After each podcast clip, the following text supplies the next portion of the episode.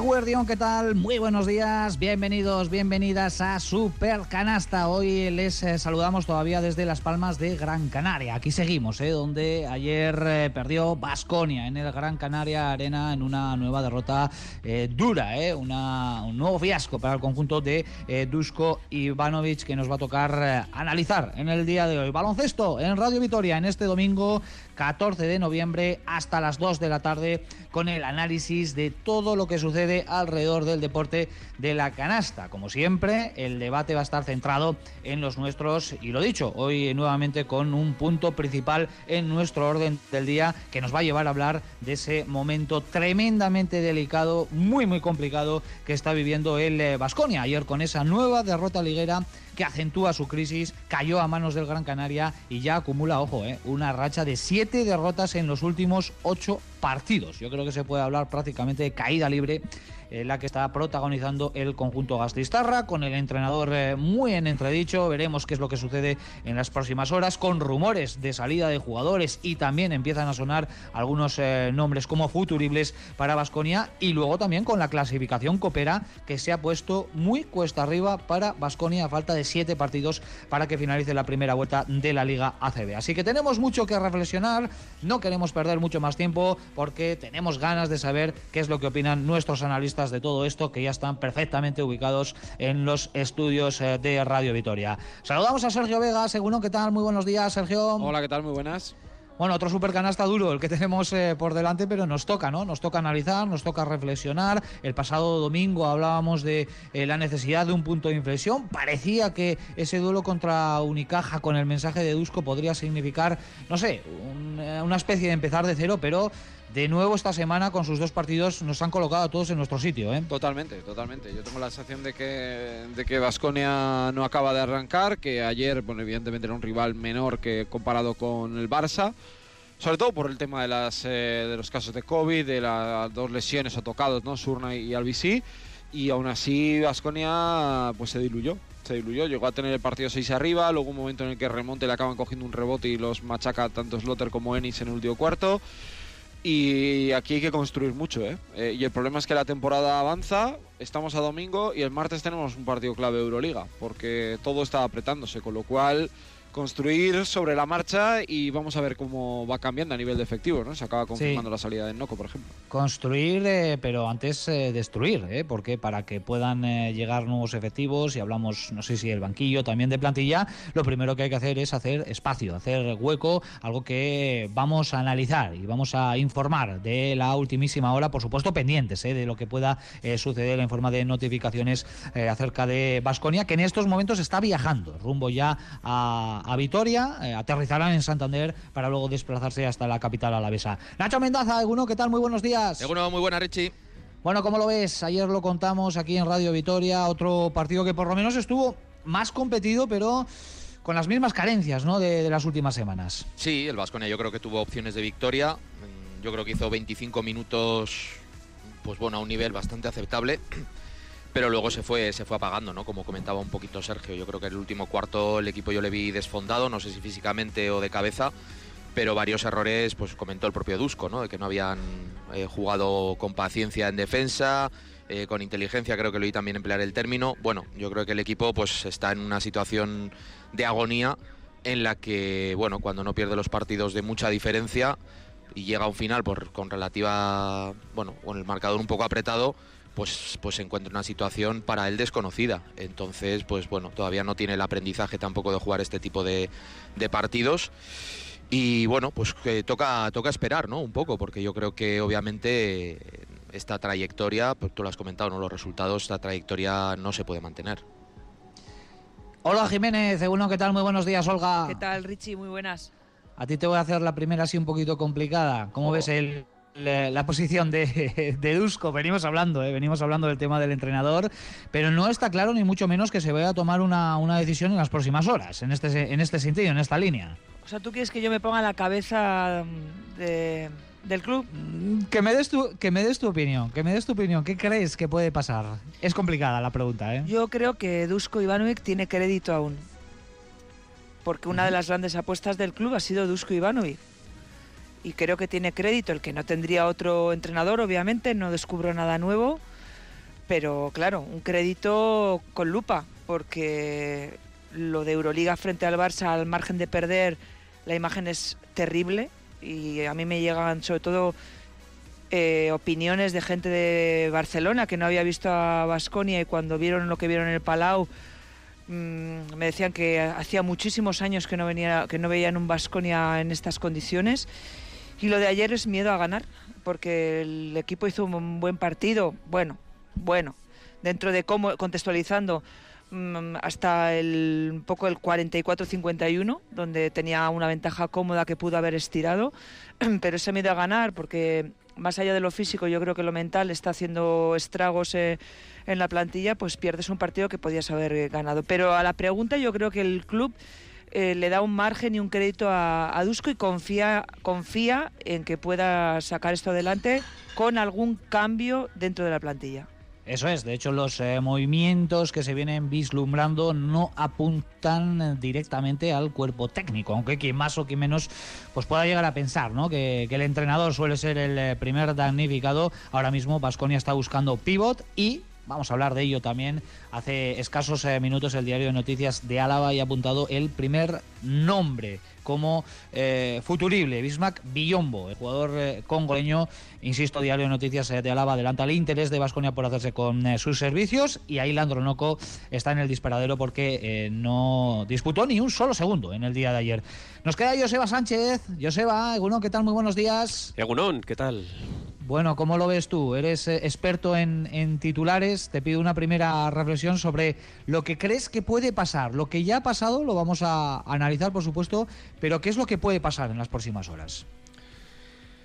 Yo creo que Vasconia tenía que tomar una decisión. Es evidente que, que estos jugadores con este entrenador no, no van a buen puerto. Eh, puede que estemos en una situación ahora mismo de, de binomio jugadores-entrenador irreconducible.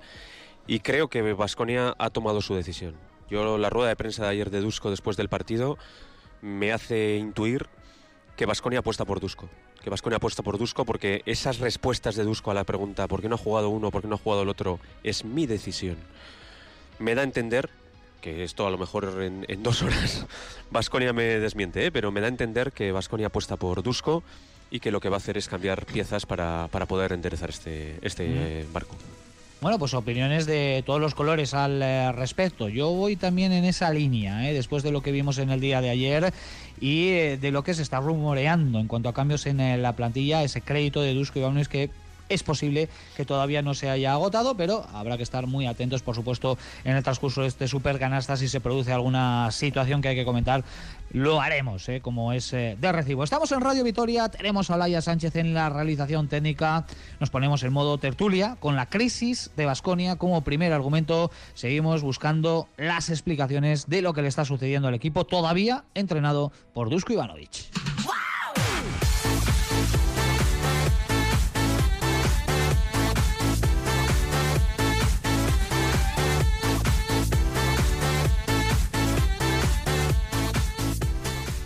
En otra semana realmente para olvidar en lo que se refiere al conjunto vasconista. Eh, después de la realización del último Supercanasta se han disputado tres partidos. Veníamos de un duelo ante Unicaja de Málaga hace siete días que, bueno, pues en cierta manera eh, cortó la sangría de, de, derrotas consecutivas que arrastraba el equipo, pero que también nos dejó eh, síntomas bastantes, bastante preocupantes, con mensajito también de Dusko Ivanovic en sala de prensa señalando a algunos jugadores, utilizando muy poquitos efectivos en la segunda mitad para derrotar al conjunto malagueño y esta semana lo que venimos comentando, ¿no? La durísima derrota frente al Barcelona en Euroliga y la de ayer en Gran Canaria ambos eh, partidos que significan la confirmación, por si acaso quedaba alguna duda, de que este Vasconia no está funcionando, que necesita soluciones y es evidente que el club ya está sondeando todas eh, las eh, posibilidades. Así que vamos a profundizar un poco más, compañeros, en un primer turno de opiniones algo más extendido de lo que ha sido esta semana y lo que sin duda ha significado ¿no? pues, que la herida siga brotando aún más tras estas dos últimas derrotas, ¿no? Sí, a ver, es difícil, ¿eh? porque mmm, yo tenía la sensación que lo de Málaga, el día de Málaga, fue más eh, un despeje que un cambio ¿no? de, dinámica, que hay veces que se puede dar ¿no? por un partido. Eh, pero yo veía insostenible la manera en la que se ganó. Yo me alegro de que ganara el equipo porque evidentemente eh, le venía muy bien al grupo, le venía muy bien a la afición, le venía muy bien a todo el mundo. Pero yo tenía ganas de ver cuál era la respuesta ante el, ante el Barça. Y sinceramente, no voy a decir que se cumplió exactamente lo que pensaba, pero me sorprendió incluso eh, te diría que me sorprendió hasta para peor todavía, ¿no? Porque no es solo perder, sino es el cómo. Vasconia baja los brazos prácticamente desde el inicio. Eh, comete errores, para mí hay detalles, ¿no? Casi en el primer cuarto, cuando le roba un balón la Provítola, le mete un triple y prácticamente, nadie se entera. La acción de 5 contra 1 en el tercer cuarto, que es de escalofrío. El que ha jugado alguna vez a baloncesto sabe perfectamente que esa acción eh, te impacta porque dices, bueno, eh, algo pasa, ¿eh? Cuando cuatro no corren para atrás, eh, tu mente es que no está donde tiene que estar. Y, sobre todo también ver a poco también, no, sé si superado, pero como viendo lo que nos está cayendo. Y es cierto que hubo algo positivo, que para mí lo fue, ¿no? Que fue el rendimiento de Stephen Nio, que demostró que creo que puede ser un pivot de garantías para este Vasconia. No titular de 35 minutos, pero sí un jugador ya eh, válido y con talento para, para anotar.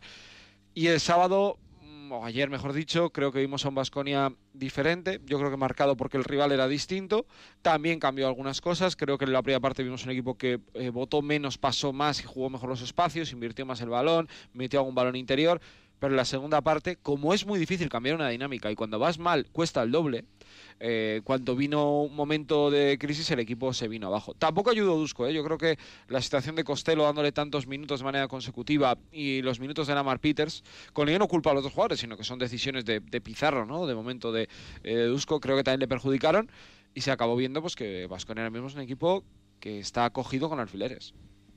Sí, yo estoy bastante de acuerdo con respecto a la reflexión de de que el partido del Unicaja a mí no me tranquilizó. Casi te diría que lo contrario, por, porque es verdad que el, que el Vasconia gana, pero lo hace de una manera y utilizando elementos que sabe, yo creo que pues, no, no, es decir ninguna locura, que sabes que no vas a volver a utilizar en mucho tiempo. Mm, se jugó como una final, yo creo que se jugó como una final porque era una final para Dusko. Eh, y digamos que, pues Sergio ha dicho, ¿no? Lo del despeje, una cosa así. Eh, pero sabes que tú has ganado utilizando armas o no utilizando las armas que se supone que tienen que ser tu, día a día, tu, tu, de lunes a viernes, por decirlo de alguna manera. Mm, entonces, bueno, se saca eso como se puede, pero luego contra Barcelona y contra Gran Canaria, con diferentes matices, pero el equipo sigue mostrando las mismas carencias. Ahora mismo, yo sinceramente creo que el equipo no sabe, no sabe qué tiene que hacer. No sabe qué tiene que hacer para, para construir. Se están probando muchas cosas pero ahora mismo yo creo que ninguna termina de funcionar de una manera que digas, vale, esto me lo quedo, esto me lo quedo para más adelante y a partir de aquí voy, voy poniendo cosas encima. Mm, excepto el rendimiento, bueno, es que ni siquiera ni el rendimiento de Rocas, porque desde la lesión está, eh, pues bueno, está a un, a un, nivel más bajo. Pero es que ayer vimos eso, lo comentaba Sergio, ¿no? Peters jugando, Lamar Peters jugando los cinco minutos de primeros del último cuarto que era justo cuando el Vasconia estaba perdiendo, había perdido una ventaja de siete puntos al final del tercero. Eh, el golpe también que se lleva Fontecchio después de hacer un gran primer cuarto, que luego prácticamente desaparece. Eh, flashes de jugadores, pero yo no termino de ver nada reconocible o muy poco reconocible en este Vasconia. Es decir, ¿qué le funciona? Los pivos no funcionan. Los bases Granger está funcionando, pero depende en qué partidos y depende también qué minutada y qué nivel de exigencia física le ponga el, otro equipo, porque prácticamente esté solo. Rocas ahora parece que no está. La rotación de los pibos, lo que comentamos. Ahora en Noco no juega, Enoc titular, pero juega 12 minutos y luego no, acaba el partido. Eh, Costello de 5, Costello de 4. Se están probando un montón de cosas, pero a mí me, preocupa, me preocupa porque estamos ya en, noviembre y, lo que te digo, no, no termino de verle identidad al, al equipo. ¿Qué hace bien este equipo?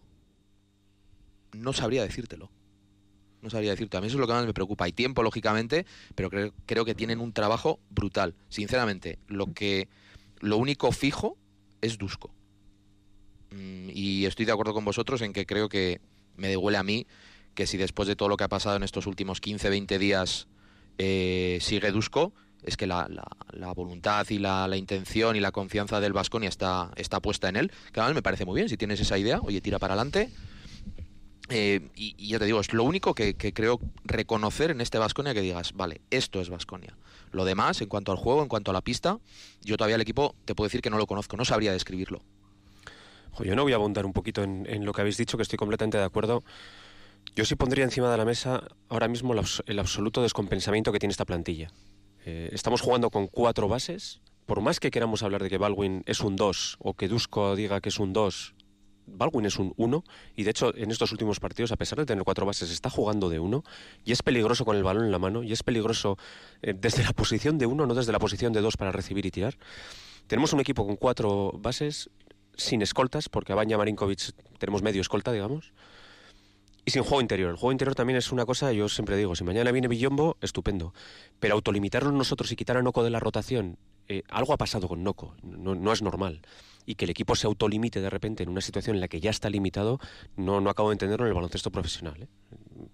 Pero bueno, independientemente de eso. Es que yo también no, lo entiendo, eh, porque tus sabemos que es así, pero tú en un trabajo, ¿no? Tú dices que te vas, imaginémonos, y hasta el último día estás trabajando. Eso es. Vamos, ¿eh? No sé, yo creo que hasta el último día, hasta que terminas de fichar, deja las cosas cerradas. Yo tampoco lo entendí ayer muy bien, salvo que eso. Yo pensaba que igual esta mañana ya para el Supercanesta tendríamos alguna, noticia, o esta tarde, pero a mí me, me pareció bastante llamativo, la verdad.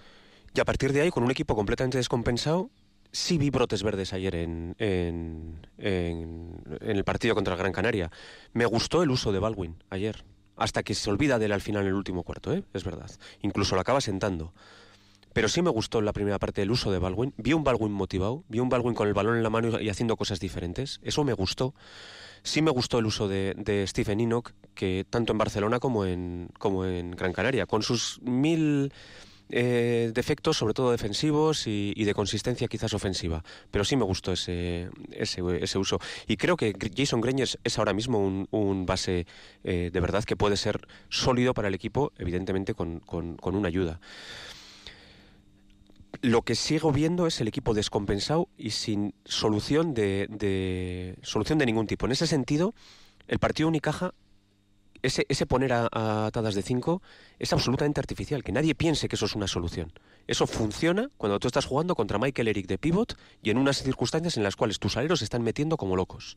Así funciona esa situación. 16 triples aquel día. Claro. Si tú tienes a Greñer haciendo el mejor partido de la temporada. Si tienes a Baña Marinkovic haciendo el mejor partido de la temporada. Si tienes a Tadase de Krikis haciendo su mejor partido de la temporada. Si tres de los seis que juegan hacen su mejor partido de la temporada, pues aguantas lo que sea. Y encima dentro no hay un juego interior consistente, pues aguantas lo que sea. Pero como decíais vosotros, eso no es consistente. Eso evidentemente no te aguanta ni siquiera contra no Es que no lo ha vuelto a usar. No lo ha vuelto a usar. Es que ahora mismo yo creo que la consistencia en el equipo la marcan dos, tres jugadores. Son Granger, Sedekerskis y Rocas hasta antes de la lesión. ¿Y algún brotecillo de Enoch? Sí, hemos visto bien en los son más bien chispazos, yo creo. y Fontecchio a ratos también. Y, a ratos. Pero bueno, son gente que también ha venido nueva, tal, que puedes decir, pero dices, vale, ¿a partir de qué, no? Dices, ¿el chasis cuál es? Pero lo que digo, dejadme que me aferre a algo. Me aferro a, ese, a esos minutos. De verdad, me aferro a esos minutos de Baldwin, me aferro a esos chispazos, chispazos de Baldwin y me aferro a que creo que, que los dos aleros, eh, tanto eh, eh, tanto Rocas como el, como el italiano, como Fontecchio, perdón, eh, van, a, van a dar un, un, rendimiento. Y a partir de ahí creo que hace falta la cirugía. Hace falta la cirugía para compensar al equipo, es evidente. Hace falta la cirugía, si es Billombo, luego hablaremos supongo de eso, puede ser. Y yo creo que falta un escolta. Creo que falta un escolta. No sé qué quieres que más eh, pueda añadir. a mí me parece que al equipo le falta liderazgo que el liderazgo de inicio está en el banquillo, se llama Dusko Ivanovic, pero es cierto que hay actitudes del propio entrenador que también nos han dejado un poco perplejos. No bajada de brazos de Dusko, pero sí situaciones en las que ya resignado se sienta en el banquillo y también espera que, pase el tiempo ante el desastre que está viendo en, pista. ¿A qué juega el Vasconia? Pues sinceramente tampoco lo, lo sabemos. No, desde luego que las señas de identidad que propone Dusko Ivanovic en sus equipos no lo estamos viendo en estos últimos partidos. Es duro encajar una victoria de nueve partidos eh, jugados y yo creo que ahora mismo el objetivo prioritario es meter a este equipo en, eh, la Copa e ir saliendo poco a poco. No sé si dejando en un plano secundario en la Euroliga, no sé si ya mantener las dos competiciones puede costarle mucho al equipo y puede hacer el destrozo definitivo no digo que se tire la competición europea, pero ahora mismo este equipo no está tampoco para competir a nivel europeo tal y como se, se le pide. Eh, meter cirugía, pero creo que ya. O sea, no creo que se pueda esperar mucho, no sé de qué manera. También es cierto que desvincular contratos eh, y dinero de por medio, eso tiene que ser también cirugía, pero muy, muy fina. Eh, y creo y espero que en estas semanas se puedan tomar decisiones importantes para saber si con cambios el equipo puede reaccionar de una manera sólida. Porque es cierto que lo de Unicaja fue un pequeño espejismo, lo intentó Dusko y salió más o menos bien, porque al final ahora mismo se pide al equipo que gane. Eh, pero una reacción sólida que parte de los jugadores que ahora mismo sí que están algo más implicados dentro, y hablamos de, yo es que diría que dos, eh, Granger y Tadas, y el resto a fogonazos. Y un poco lo que lo que pueda venir y pueda arreglar un poco la situación. Pues eso que comentas de, de Euroliga, Olga, que podría ser, ¿eh? pero yo me estoy imaginando una situación en la que por resultados, por decisiones o por lo que sea, digamos que la Euroliga se ponga en un nivel secundario de, prioridad, puede ser eso. Bueno, me, refiero sí, sí, viajes, partidos contra rivales muy duros. Y económicamente un palo terrible también, ¿eh? Te tienes... Y que Vasconia nunca lo ha hecho. ¿eh? no, yo, no lo contemplo Vasconia se ¿eh? tiene que agarrar Antes, antes tira a la CB, fíjate. A la Euroliga. La Copa, que vamos, bueno, no hace falta que la Yo creo que la Copa es un buen un buen señuelo, un buen anzuelo para Vasconia ahora mismo a corto plazo para tener algo delante que digas, bueno, quiero conseguir esto y, a través de acercarte a ese objetivo que puedas ir incrementando tu, autoconfianza. Enseguida, enseguida, vamos a hablar de, todo esto, de, cómo se ha complicado la Copa, porque eh, no hay que olvidar que esta semana hemos conocido que Vitoria no va a ser la sede, se venía especulando con ello, se va a disputar en Granada, con lo cual Vasconia tiene que recurrir a los méritos deportivos para, para entrar. Y ahora mismo eh, se ha quedado sin demasiado margen de error. Quedan siete partidos eh, por delante para finalizar la primera vuelta. Uno de ellos, Vasconia, va a tener que disputarlo en el Palau Blaugrana frente al eh, Barcelona. Y ayer echábamos las cuentas y son cinco partidos como mínimo los que tiene que sacar adelante de los siete. Pero enseguida os voy a preguntar sobre, sobre esto. Antes me gustaría analizar también, ya habéis comentado, ¿no? que los problemas van, allá, van más allá de lo meramente baloncestístico eh, sobre todo en el partido de Euroliga frente al Barcelona vimos cosas que no nos gustaron nada, tanto en el partido como antes del eh, partido. No hubo la respuesta que esperábamos tras la, eh, el mensaje que envió Dusko Ivanovic después del partido frente a Unicaja señalando a algunos jugadores. Y yo creo que ayer Granger, al filo del término de la retransmisión, también lo comentó. Yo le cuestionaba, ¿hay unidad dentro del vestuario? ¿Se está consiguiendo esto? Y dijo, sí hay unidad, pero podría haber más. Y eso también es muy significativo, compañeros. Ah, yo creo que de los tres jugadores señalados del partido del domingo, eh, creo que Inoc responde eh, y creo que ha demostrado que puede jugar. La respuesta es brutal, ¿eh? No creo que no había mucha duda de que era un jugador bueno y lo demostró. Lo de Noco, a ver, no conozco a Noco eh, y tampoco puedo poner la mano en el fuego por él, pero no me parece el perfil de jugador conflictivo ni Creo que hay algo más, hay una cuestión de que querían buscar otro tipo de, situación, porque no es normal que alguien que juega 20 minutos de media en temporada titular prácticamente en todos los partidos de repente desaparezca de tu rotación, es rarísimo. Y Wade Baldwin es cierto que volvió a estar más o menos en el mismo nivel. Es que de hecho los, creo que entre los tres bases suman dos de valoración en el partido del Barça. Eh, pero ayer le vimos bien. Tuvo un rato ahí en el final del tercer cuarto que tuvo sus, sus momentos. Yo es que no esperaba algo muy distinto a esto. Porque cuando a un vestuario le lanzas un misil de este nivel, eh, ellos tienen dos opciones. O saben perfectamente que el vestuario está muy aferrado, o sea, que el entrenador está muy seguro en el sitio, y entonces dices, no me quedan más narices, ¿no? Que, oye, eh, pues adaptarme a lo que hay, o decir, oye, pues mi reacción es que a mí no me hace gracia que tú me trates así y no lo sé, yo creo que son diferentes cosas, yo creo que hay muchas cosas baloncestísticas también, más que solo actitudinal, pero no le vi demasiado preocupado en el sentido de decir, no, hay que cambiar de 100% dinámica. Yo sí que les vi ayer, por ejemplo, eh, con una dinámica muy distinta. Su lenguaje corporal te transmitió otra cosa. El día de Barcelona, perdón, es que el día de Barcelona es, es lamentable.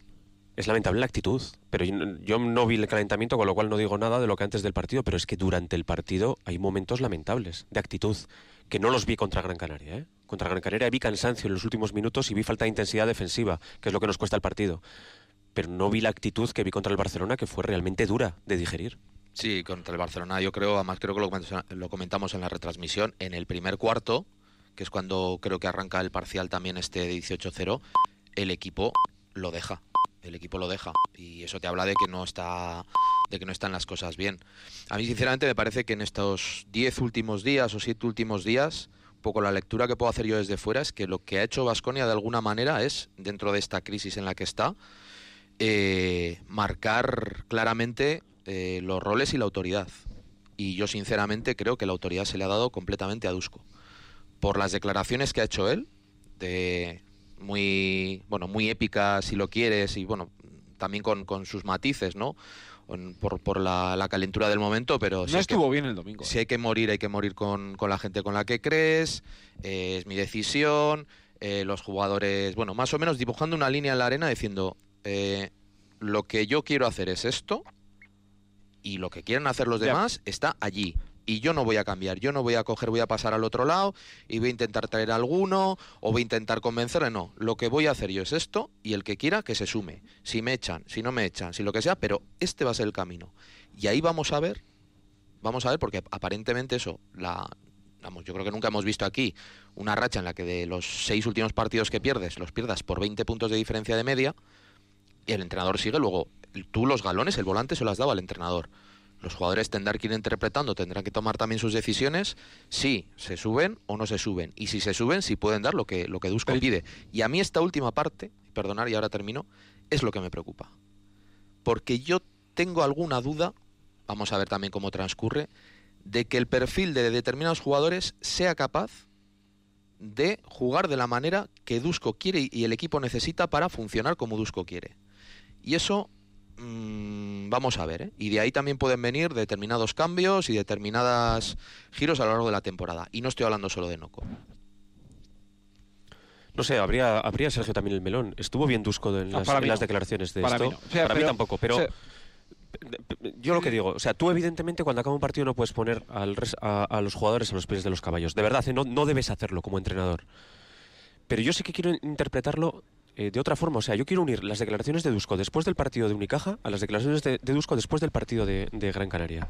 Yo creo que después del partido de, de- Málaga, Dusko se veía fuera del equipo. sí, sí, Y se veía fuera del equipo y él dijo, es que a, a mí, yo, yo que voy a tener que reconstruir después, si me da igual. No, no, si yo una- estoy fuera. Fue un acto de supervivencia. Si estoy fuera, si, si pierdo este partido, estoy fuera. Entonces le daba igual. Pero yo creo que lo que él tenía que haber hecho después de ganar es ir al vestuario y decir exactamente eso y más cosas, seguramente. Que seguramente las dijo él. Pero me parece que decirlo públicamente, que entiendo que es algo que a la gente le puede llegar a gustar y en esta ciudad eh, Dusko es alguien que ha calado muy hondo. Y yo la verdad que esta tercera etapa de Dusko me, ha gustado mucho, salvo momentos puntuales. Creo que queda muy bien para el público, pero a los jugadores eh, no les hará gracia. Porque que te pongan en evidencia, por mucho que tú seas Wade Baldwin y a ti Vitoria lleves dos meses aquí, te dé más o menos igual, no te hace gracia. Y eso hay que saber gestionar. Él ha sido jugador también, ¿eh? Sí, Y es que eso luego, eso luego hay que reconstruirlo. Ah, es lo que pasó en Barcelona, que fue dos días después. Ahí Es voy. que eso hay que reconstruirlo. Tú acabas de poner a cuatro tíos en el suelo y los has aplastado y ahora, y ahora les dices, no, y ahora me dais lo que yo te pido. Y, Y en esto Barcelona es la actitud fue la que fue. Y esto es 2021, no 2002, Mm. ¿eh? Quizás eh, aquí hay que aplicar eso de a situaciones desesperadas, medidas desesperadas. No, fue un órdago, por supuesto, de, de Dusko Ivanovic intentando, pues casi casi lo último, ¿no? Era tocar el orgullo literal de, de los jugadores, tocarles la, la fibra y que pudiesen salir enrabietados. Es obvio y es evidente, el propio Dusko lo dijo en sala de prensa de- del Palau Blaugrana, que ese efecto no se consiguió porque todos pudimos ver lo que sucedió en la pista del, del Palau. Bueno, vamos avanzando poco a poco. Hemos hablado de la situación de Noco. Ayer, eh, cero minutos sobre la cancha. El Vasconia está buscando desde hace días un eh, pivot. Yo aquí veo una situación clara. Noco es el eh, interior ahora mismo que tiene un contrato más corto con Vasconia, firmado solo por un año. Es el eslabón más débil, por tanto, por ahí Vasconia busca el cambio. Y Diario de Noticias de Alaba, nuestros compañeros del Diario de Noticias eh, de Alaba ya han lanzado un primer nombre. Suena Bismarck Villombo, este jugador congoleño que en su día tuvo algún lazo con Vitoria, ¿eh? porque estuvo entrenando por aquí, si mal no recuerdo, con una gran trayectoria en la NBA, más de 700 partidos en la mejor liga del mundo y con un breve paso también por el Fuenlabrada. Bueno, pues primer nombre que suena, ¿veis el perfil de Villombo como el adecuado ahora mismo para reforzar el juego interior? A mí me encaja. Me encaja perfectamente. Vasconia ahora mismo tiene una, unos problemas bastante serios. ¿Cuántos partidos ha perdido el rebote? ¿Me lo dijiste ayer? No me acuerdo si lo Eh, dijiste en los- antena. en los últimos de los últimos seis creo que todos. Todos, ¿no? Te lo puedo decir ahora. Pero es algo que no se había producido al principio de la temporada. Ha ido perdiendo fuelle en ese aspecto y esa decadencia en, en- en el rendimiento en el rebote y, y lo asocio también un poquito con, con la pérdida de protagonismo cada vez más de, de, de Noco, pues bueno, pues ah, me invitan a pensar eso, que una figura como la de Billombo puede encajar perfectamente, perfectamente. La cuestión es que, bueno, Biombo podría ayudar a un jugador de sus características y no es él, porque Vasconia yo creo que necesita algo así. Yo creo que, a ver, mm, no es decir ninguna barbaridad, Biombo tiene mucha más calidad que Noco. Por eso ha estado 10 años en la, en la NBA. ¿no? 87 millones de dólares ha ganado. Él firmó aquellos contratos cuando subió los derechos de televisión, después de jugado una eliminatoria con los Raptors ante Cleveland, y firma un contrato de 17 por temporada de 4 años. O sea que es un jugador que ha tenido caché.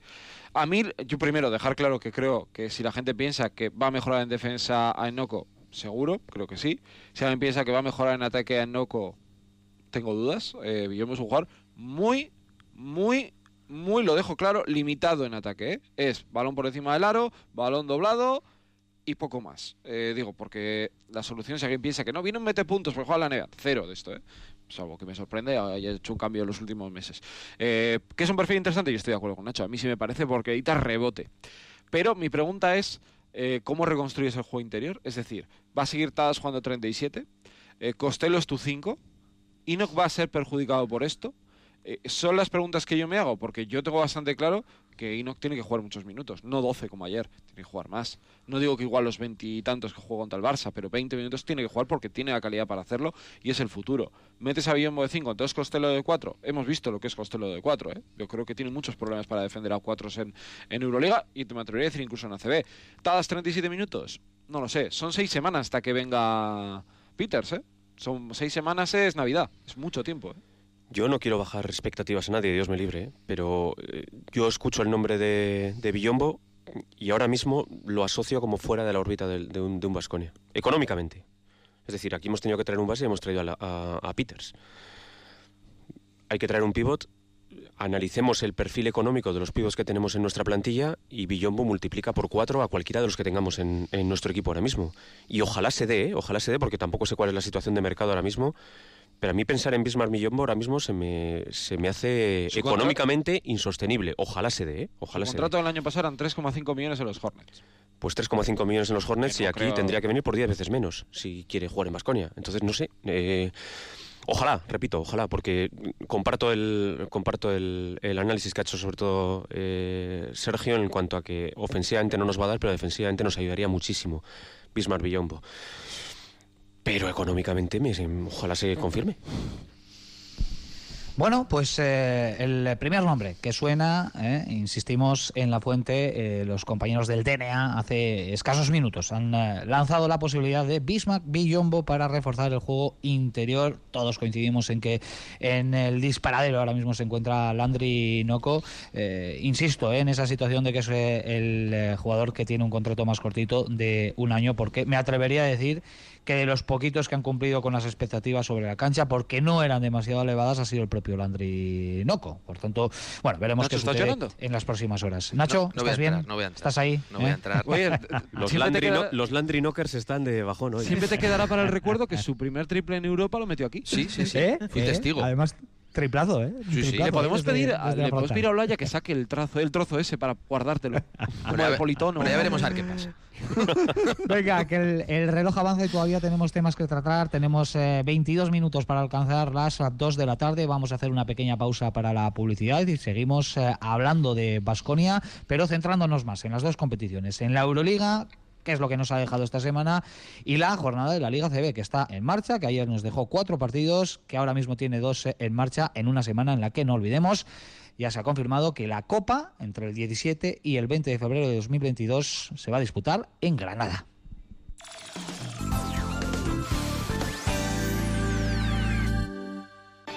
¿Cómo deben competir hoy las empresas? ¿Qué demanda el cliente? ¿Cómo atraer el talento? El 16 de noviembre en el Foro Álava Objetivo 2022 hablaremos de todo esto. Digitalización, Talento, sostenibilidad emprendimiento. y otros retos clave para las organizaciones de hoy. Foro Álava Objetivo 2022, 16 de noviembre en el Palacio Europa. Organiza Diario de Noticias de Álava. Inscríbete en noticiasdeálava.eus. EITB podcasten Euskal Archipelagoa sortu da. Urbasako kaia! Hiru olatu erraldoiek aldatu dute mundua. Hirugarren olatua, 2008 iruko apirilaren hogeita iruan iritsi zen. Ia bosteun metro igo zen itxasoaren maila. Archipelagoa. Jantzi kaskoak eta murgildu historioan. EITB podcasten astelenero atal berria. Mañana en ETV2 en la noche de... Nunca se sabe cuándo atacarán los alemanes. Un espía enemigo opera desde una zona cercana. En el momento más crítico de la guerra, la seguridad de la nación no podía estar en mejores manos. Es un espía. Allí hay un espía. Es un conejo. That's Army, el pelotón rechazado. Inglaterra puede dormir tranquila sabiendo que ustedes la vigilan. Estreno en la noche de... Mañana en E ETV2.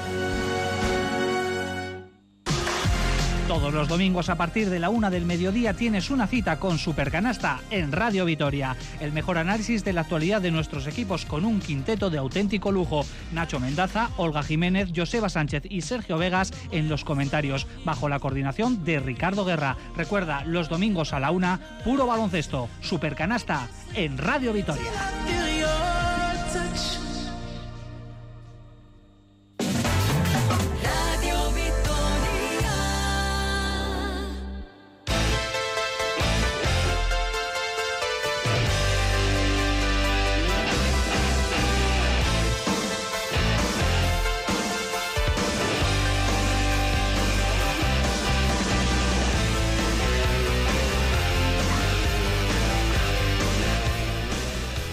Seguimos adelante, estamos en Radio Vitoria, estamos en Super Canasta con 20 minutos para alcanzar las 2 eh, de la tarde. Hablamos eh, también eh, brevemente, eh, compañeros, de la Euroliga, de lo que nos ha dejado esta semana y de lo que tenemos por delante, porque la semana que viene ah, tenemos una doble jornada por delante. A Basconia le va a llevar a jugar sus dos partidos en casa, lo cual se agradece con todas las penurias que está pasando el equipo poder prepararlos ¿no? en, casa y jugarlos bajo el calor de su afición. El martes frente a Estrella Roja, ocho y media. El viernes frente a CSK de Moscú, también a la misma hora, con el regreso de Tocos Engelia al eh, Buesa.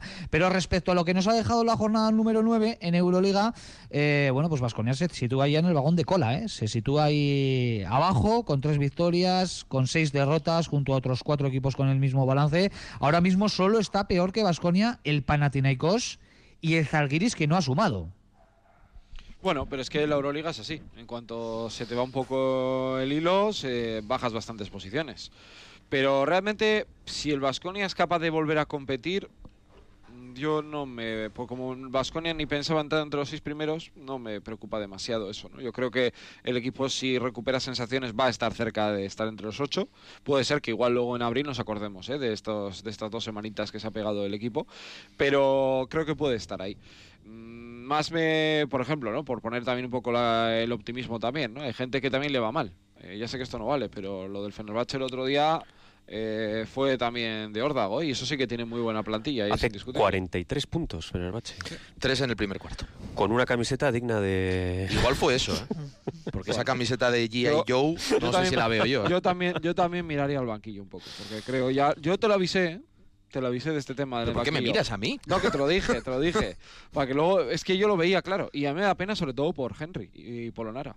Porque uno está de Erasmus, pero el otro se fue. como en casa en ningún sitio, ¿no? Yo lo dije ayer en la retransmisión, hay que evitar el sufrimiento de los amigos. Entonces se le puede decir que venga y lo cambiamos por alguno o lo que sea, pero No, no hay que cambiar, hay que sumar.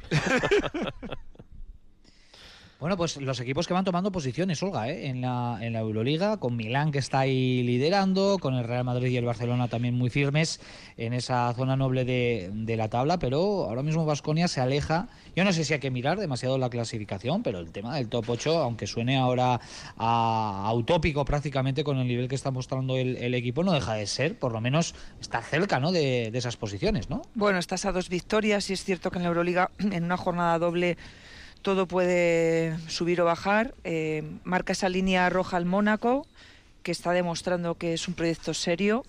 Y el otro día la victoria frente a, eh, a Bayer la hace de una manera solvente, con cinco jugadores por encima de los 10 puntos. Pero bueno, mm, igual alguien me tacha de loca, pero es que esta semana el Vasconia gana, porque puede hacerlo. O sea, peor no se puede hacer, así que yo creo que, que es cuestión de ir sorteando un poco esta crisis. Yo la quiero subrayar, subrayar como crisis, pero eh, te puedes poner ahí. Eh, yo creo que de los que estamos aquí nadie piensa que pueda ganar los dos partidos, eh, pero bueno, todavía es muy pronto para pensar que puedas estar o no en el top 8 y sería un objetivo bonito, pero sigo pensando que el momento es tan, tan complicado que quizás es que ahora mismo el equipo no está para competir en Euroliga y no lo está. Hay, hay muchas rachas, en, lo hemos Sí, visto en estas dos, tres eso. últimas temporadas, equipos que han empezado muy mal, que han, acabado muy bien, incluso ganando, equipos que han empezado muy bien y luego se han ido pinchando, eh, proyectos fallidos que han hecho una temporada horrible como el Kinky el año pasado, pero esos casos son los menos. O sea, el hacer un Kinky No es es fácil, ¿no? muy, muy, muy raro. Yo incluso creo que ni el Zalgiris va a estar eh, tan abajo durante tanto tiempo. Con lo cual, bueno, aquí también es tener cabeza fría, eh, la experiencia. Milán ahora está como un tiro. Vamos a ver cómo está dentro de dos meses. Eh, bueno, aquí sí que creo que la paciencia es un buen aliado. Y decías, Olga, que no hay optimistas. Aquí tienes uno. Sí. Lo digo en serio, ¿eh? Si ¿Por nosotros qué no somos ganas capaces. esta ¿no? semana los dos? Puedes, ¿por qué no? La ¿No? clave para mí es el partido de Estrella Roja. Estrella Roja es un rival que de verdad te puede sacar del agujero. Si tú ganas ese partido, el equipo se, se sube arriba y un partido con el- contra el Chesca en casa, con el público apretando, pues es muy difícil, pero si tú vienes de ganar y tal, mm, no, digo que sea fácil, ni muchísimo menos, ni siquiera probable, pero es posible.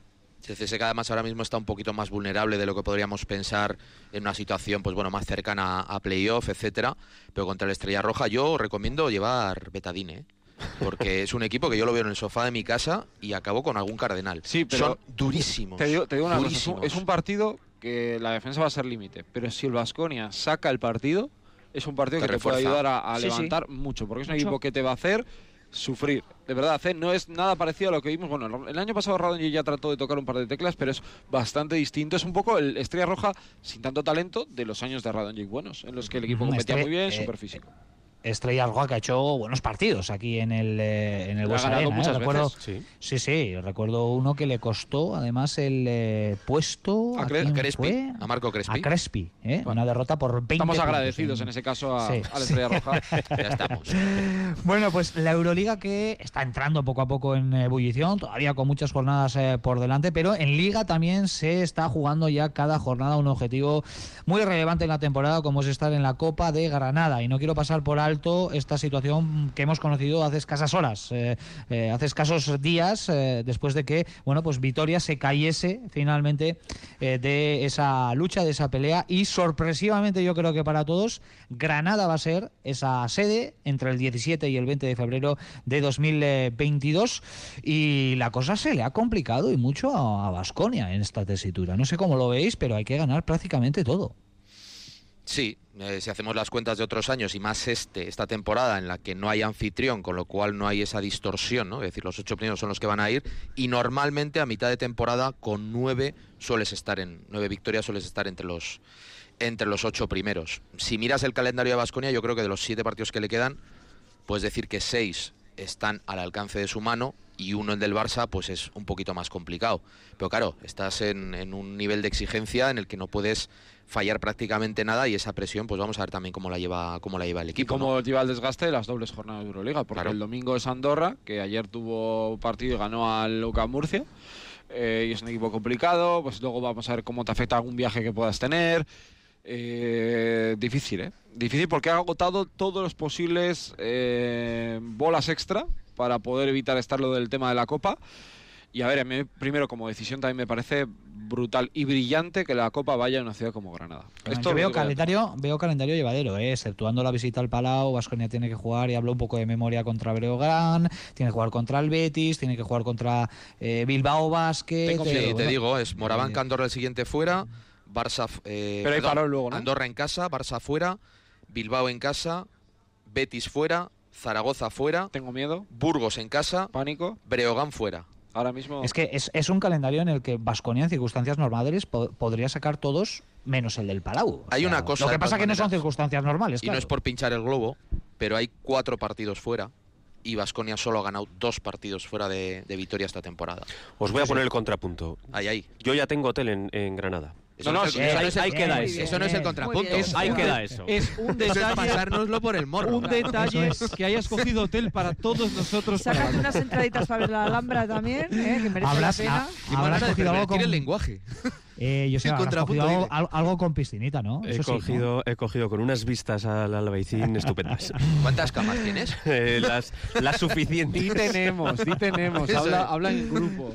Bueno, pues eh, hablaremos, hablaremos por supuesto de todo esto. La jornada 10, por cierto, de la Liga CB que está en marcha desde ayer. Ese partido de Basconia con el resultado ya conocido 8-3, 7-7 frente a Gran Canaria. Se disputaron otros tres encuentros. Victoria Unicaja de Málaga 89-78 sobre San Pablo Burgos. El Juventud 84, Zaragoza 78 y el mencionado también Andorra 90, UCAM Murcia 89 con lío al final que nos dejó ahí también con cruce de declaraciones en redes sociales y, eh, y demás con Iván Navarro metido de por medio, con Augusto Lima y con Taylor que volvió a, a liarla, ¿no? En cierta manera sobre la cancha. Ahora mismo con dos eh, partidos en juego, muy igualados los dos. Bilbao Basket 54, Obradoiro 55, partido en recta final del tercer cuarto en Miribilla y en Fuenlabrada, ojo, porque está el Fuenla por delante en el marcador, eh, también en recta final del tercer cuarto, Fuenlabrada 67, Real Madrid 64, está ganando por tres el eh, conjunto Fuenlabreño Después en del ese ¿no? madrileño.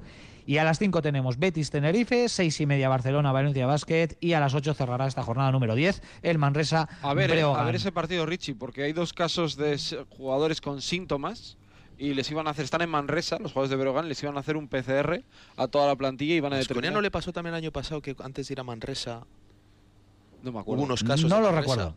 No lo recuerdo. Ah, que hubiera en Manresa. es que Ah, sí, vale, el vale. año, el año Sí. pasado hubo tanto, tanta historia de esta que ya, vamos. eh, Sí, pero ya cuando había pasado un poco todo el. Sí, pero ya empezamos con la cantinela, ¿eh? Granca, eh, Breogán, la verdad que es eh, sorprendente, ¿no? Que habíamos estado muy Sí, tranquilos sí, hasta sí. ahora. Bueno, nueve minutos para las dos. Tenemos cositas todavía por delante. Una de ellas, los asuntos internos con Nacho Mendaza. Venga.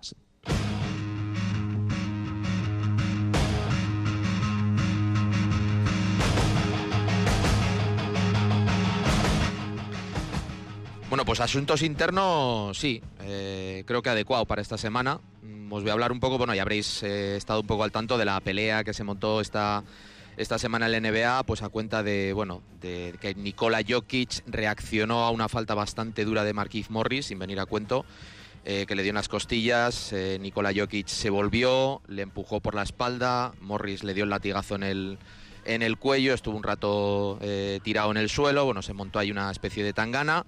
Eh, Jokic fue expulsado, Jimmy Butler les quería sacar a pegarse fuera, luego estuvieron los jugadores de Miami pues también esperándole a la salida del vestuario y bueno, hubo bastante barullo. Y os voy a hablar un poco de las consecuencias que ha habido de esa, de esa pelea.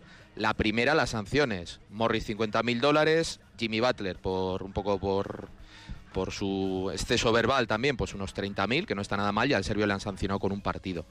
Pero luego, después de todo eso, que vamos a decir que es lo oficial, ha habido bastante revuelo con toda esta, con toda esta historia. Eh, de todas las reacciones, a mí me han hecho gracia que son de Shaquille O'Neal y de Charles Barkley, que no es que sean tampoco mis filósofos de cabecera, pero sí que se han puesto del lado de Jokic, básicamente los dos con un mismo discurso diciendo, a ver, si me atizas, eh, no te des la vuelta porque voy a ir a por ti, estés de cara o estés de o estés dado la vuelta, porque un poco lo que se le acusaba a Jokic es de haberle empujado por la espalda. Eh, pero lo que más me inquietud me genera a partir del futuro es la reacción de los hermanos Jokic, que bueno, salieron, de hecho, se han creado una cuenta de Twitter para responder al otro Morris, porque son dos hermanos gemelos, Markif y Marcus Morris, Marcus Morris, que bueno, en ciertos círculos también se les conoce como los hermanos Tangana, eh, pues los Jokic se crearon una cuenta de Twitter para responder a Marcus, en el que decía que bueno, que tomaba nota ¿no? de lo que había pasado. Y los Jokic le han dicho que si quieren seguir, que, que si los Morris quieren seguir con esta historia, que no se preocupe, que están preparados y que le van a, le van a esperar. ¿Qué tiene de especial también este cruce de declaraciones? Que los hermanos Jokic tampoco es que sean hermanitas de la caridad. Uno de ellos, eh, Nemanja, el, más pequeño de los dos, es, bueno, ha sido luchador de artes marciales mixtas y hay vídeos por ahí eh, circulando eh, de sus combates. En el primer combate ganó por KO y la verdad es que reparte bastante, bastante bien. Que es también, hay que prestar atención a que en el próximo partido en Miami los dos hermanos han comprado entradas. Y Ya dijo Jokic que la única persona que le tiene miedo es a su hermano. Sí, se cuenta una historia de que le lanzaba cuchillos porque no se quería subir un árbol, yo no sé si es verdad. Ah, Pero la todo el mundo- cosa... todo el mundo nos ha pasado eso, ¿no? Sí. Bueno, pero pues lo has uno- visto es enorme, ¿eh? No, no, sí, las fotos de los dos hay por ahí, ojo, ¿eh? Ojo. Uno de los asuntos de las eh, últimas horas que nos ha traído Nacho Mendaza aquí en los asuntos internos en Supercanasta en eh, Radio Vitoria. Nos quedan cinco minutos por delante. Vamos a hacer un pequeño apunte también sobre Cuchabank Araski. Después de dos semanas de parón, las ventanas eh, FIBA, la semana que viene va a recuperar la competición con doble partido. También va a haber doble jornada, Olga. Eh, la primera de ellas el jueves, ¿no? Si las cuentas no me fallan, a las seis Derby frente de eh, Guipúzcoa y el domingo también a las 6 Cuchabán Karaski Perfumerías Avenida, Roberto Íñiguez de Heredia en, en, Vitoria. Una semana muy, muy interesante la que tenemos por delante también aquí. Y exigente, ¿eh? porque frente al equipo guipuzcoano, el derby vasco, ahí hay un pulso bonito por afianzarse un poco en puestos de, Copa. Y ojo, Ideca, que viene de dos victorias importantes y viene de menos a más el equipo de Azu Muguruza. Muy interesante el equipo de Azu, un buen juego interior, un buen juego exterior, con una jugadora que para mí es ya futuro en las selecciones, se llama María España, y que puede ser también eh, un partido importante. Y luego viene Perfo a Vitoria, y ojalá que venga Cooper, la MVP de la final de la WNBA, eh, campeona con los Chicago Sky. Parece que todo apunta que ya de vacaciones y con el título bajo el brazo se va a incorporar al equipo charro y ojalá pueda debutar eh, en Victoria. Desde luego que va a ser un partidazo frente al Perfu invicto de Roberto Íñiguez de Heredia.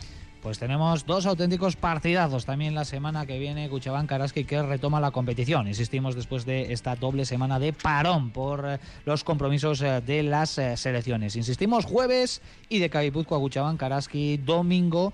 Eh, Cuchabán Karaski Perfumerías Avenida. Los dos encuentros que se van a disputar a las 6 de la tarde. Llega la NBA, llega Sergio Vegas con las noticias del otro lado del charco. Dale, Sergio. Bueno, destacar que los en el este, Washington Wizards y los Nets son los líderes. En el oeste, los Golden State Warriors vuelven otra vez a estar a su nivel con un Curry que es capaz de anotar 40 puntos. Anthony Davis en los Lakers, que eran favoritos a muchas cosas esta temporada, ha dicho literalmente, apestamos, no somos candidatos al título. Además, en el día de hoy, destacar también que Dave Jorger, asistente de los Sixers, ha dicho que se retira o se aparta del baloncesto por un cáncer. Eh, los pocos minutos de Juancho, Billy, Usman Garuba y de Santi Aldama. Y para mí dos frases para terminar. Scottie Pippen, no ganamos por Michael Jordan ganamos a pesar de Michael Jordan. Vale. No sé yo qué opinas. Y me quedo también con algo que no os voy a contar mucho más, pero recomiendo que lo veáis en Twitter, que lo habréis visto seguramente, que es las declaraciones de Ricky Rubio hablando un poco de su vida y un poco de lo que es el Never Too High, Never Too Low y toda esta situación después de haber hecho un partidazo. Súper recomendable, no solo para quien le guste el básquet, sino para la vida en general, aplicárselo porque él es una gran estrella. Volviendo a lo de Pippen, ha sacado un libro y que yo creo que lo voy a coger.